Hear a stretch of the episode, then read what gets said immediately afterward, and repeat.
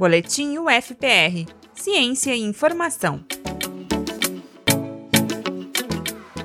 Ainda dá para lembrar da aula de ciência sobre polinização, com a professora explicando como a abelha faz a transferência de grãos de pólen. Mas o que ela não contou naquela época é que isso gera muito dinheiro. A polinização realizada por animais, como abelhas, moscas e morcegos, rende um valor econômico em torno de 43 bilhões de reais por ano para a agricultura brasileira. E mesmo que as principais culturas agrícolas não sejam altamente dependentes de polinização, elas podem se beneficiar com isso. São os casos da soja, laranja, feijão e do café, que juntos produzem mais de 16 milhões de toneladas por ano no Paraná. Com a polinização animal, essa produção pode aumentar entre 10% e 40%. Pesquisadores mapearam pela primeira vez a importância dos polinizadores para uma agricultura sustentável nos municípios brasileiros. O estudo contou com a participação de docentes do Departamento de Botânica da UFPR.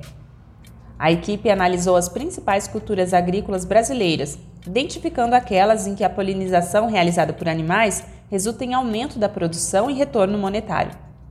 Outra análise é a da diferença entre a quantidade de vegetação natural existente e as áreas exigidas por lei em cada município, o chamado déficit de vegetação natural.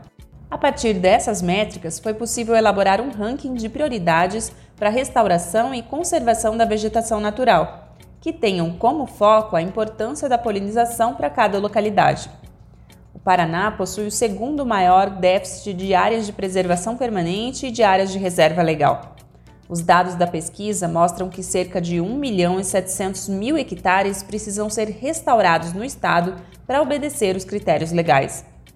A presença de vegetação nativa próxima às áreas cultivadas, além de maximizar a polinização, melhora a produtividade e a manutenção da cultura agrícola.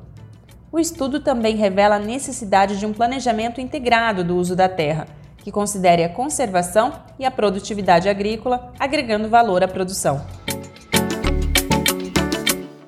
Acesse esse e outros conteúdos de ciência no portal da revista Ciência UFPR. Até o próximo boletim!